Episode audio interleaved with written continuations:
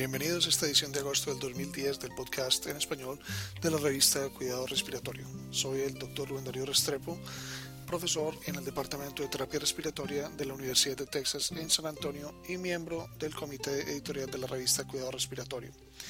Este, es, este resumen llega a ustedes gracias a la colaboración del licenciado Gustavo Holguín, kinesiólogo fisiatra del Hospital Juan P. Garrahan de Buenos Aires, Argentina, y Fellow Internacional de la Asociación Americana de Terapia Respiratoria. Este es el resumen de este mes. Nuestro primer artículo de este mes es de Tipten y colaboradores y su título es La aplicación de las guías 2005 de la American Heart Association, incluyendo el uso del dispositivo de umbral de impedancia mejora la tasa de alta hospitalaria en el hospital después de un paro cardíaco. El objetivo de este estudio fue determinar el impacto de las guías de ARSP 2005 de la American Heart Association, incluyendo el uso de un dispositivo de umbral de impedancia en la supervivencia en el hospital después de un paro cardíaco. Dos hospitales de la comunidad siguieron los resultados después de un paro cardíaco en el hospital, agruparon y compararon la tasa de alta hospitalaria antes y después de la aplicación de las guías 2005 como protocolos estandarizados. Esto incluía el uso de la tasa de ventilación adecuada, permitiendo el retroceso completo de la pared torácica. RCP continúa posterior a la intubación y el uso del dispositivo de umbral de impedancia. Ellos tomaron como datos de control histórico un periodo de 12 meses en St. Cloud Hospital en Minnesota y los compararon con los datos de una fase de intervención de 18 meses subsecuentes. 507 pacientes recibieron reanimación cardiopulmonar durante el periodo de estudio. La edad de los pacientes y el sexo fueron similares en los grupos control e intervención. La tasa combinada de alta hospitalaria para pacientes con un paro cardíaco en el hospital fue del 17.5% en el grupo control, que es similar a la media nacional frente al 28% en el grupo de intervención. El mayor beneficio de la intervención fue en pacientes con un ritmo inicial de actividad eléctrica sin pulso. La función neurológica en los sobrevivientes al alta hospitalaria fue similar entre los grupos. Los autores concluyeron que la aplicación de mejores formas para aumentar la circulación durante la reanimación cardiopulmonar aumentó la velocidad de altas en el hospital en un 60% en comparación con los controles históricos en los dos hospitales de la comunidad. Repetitividad de la prueba de caminata de 6 minutos en adolescentes y adultos con fibrosis quística por Ziegler y colaboradores. Este fue un estudio prospectivo transversal. Los autores incluyeron pacientes mayores de 15 años de edad que asisten a un programa para adultos con fibrosis quística. Los pacientes fueron sometidos a la prueba de caminata de 6 minutos, a pruebas de función pulmonar y a evaluación clínica.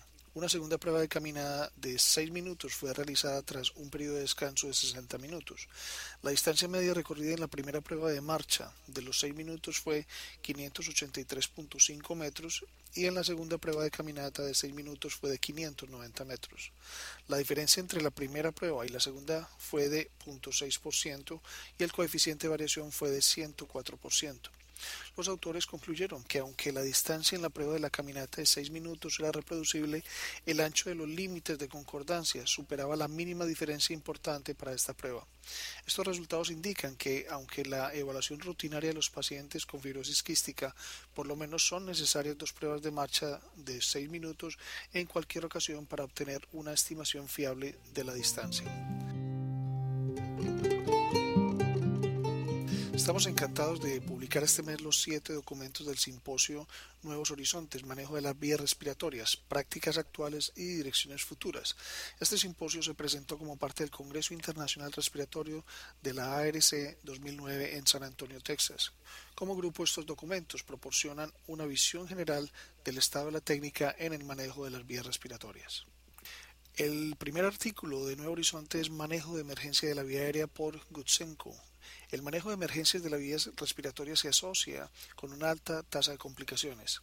En la evaluación del paciente antes del abordaje de la vía aérea es importante identificar pacientes con mayor riesgo de fallo en las vías respiratorias. La preoxigenación de los pacientes críticos es menos efectiva en comparación con los pacientes menos enfermos. Se requieren a menudo agentes de inducción, pero la mayoría de estos agentes se asocian con hipotensión durante la intubación de emergencia. El uso de relajantes musculares es objeto de controversia para la intubación de emergencia, pero son comúnmente usados en el servicio de urgencias.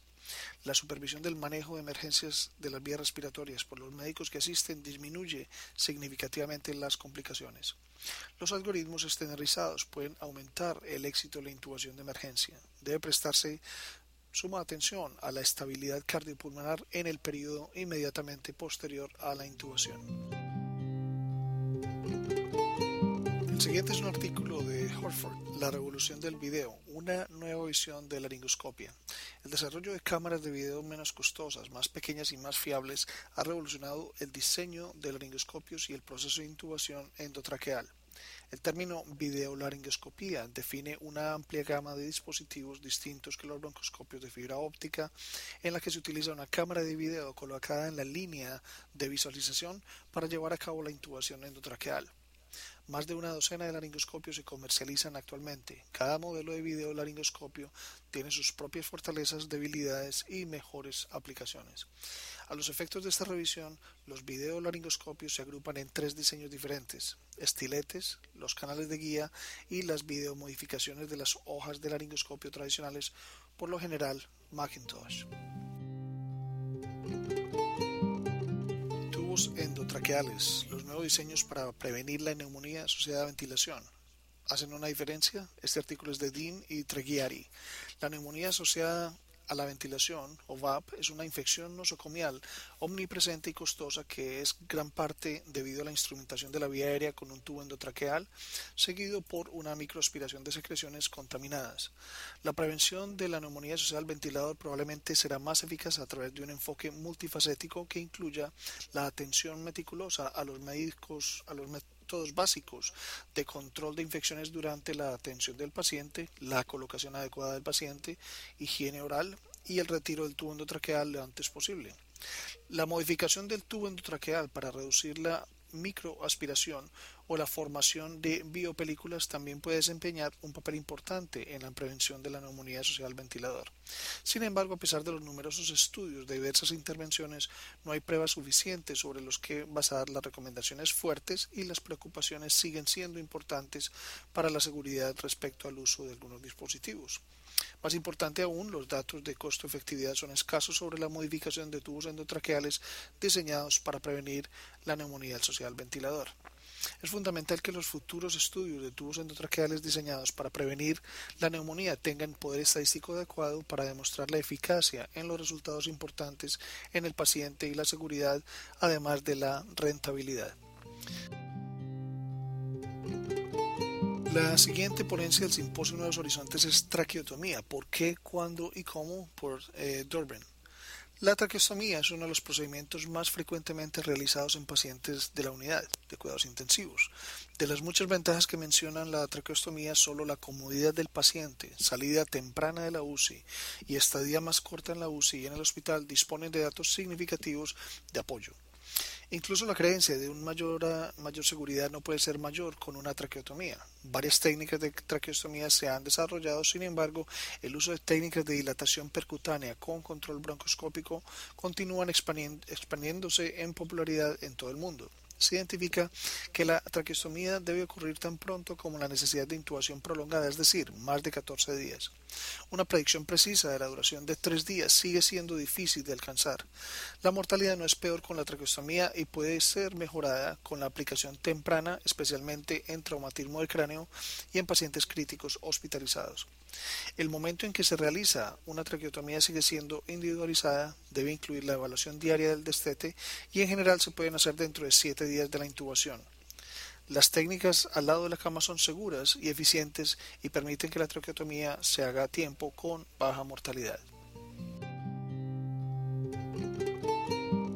Cuando cambiar un tubo de traqueotomía por White es eh, saber cuándo hay que realmente obtener este cambio. Es importante para mantener un manejo óptimo de todos los pacientes con tubos de traqueotomía. El cambio del tubo, en primer lugar, se realiza una o dos semanas después de la colocación, conlleva un cierto riesgo y debe ser realizado por un operador experto en un ambiente seguro. El riesgo asociado con el cambio de la cánula de traqueotomía por lo general disminuye con el tiempo que el tracto traqueocutáneo madura. Un tubo mal colocado, sin embargo, puede ser una fuente de angustia al paciente y de asincronía paciente-ventilador, y es importante reconocer y corregirlo. La endoscopia de vía aérea puede ser útil para asegurar el posicionamiento óptimo de un tubo de traqueostomía de repuesto. Se discuten algunos de los tubos de traqueostomía especializados disponibles en el mercado. Hay pocos datos disponibles para guiar el momento de rutina de cambios de tubo de traqueotomía. Algunas pautas son sugeridas. Nuestro artículo del día se llama Decanulación de la traqueotomía por O'Connor White.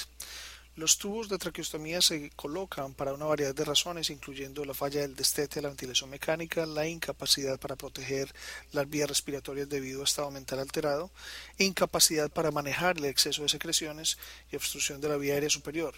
Un tubo de traqueostomía lo requiere aproximadamente el 10% de los pacientes sometidos a ventilación mecánica y permite al paciente que se traslade a una unidad de menor complejidad o a un hospital de cuidados prolongados.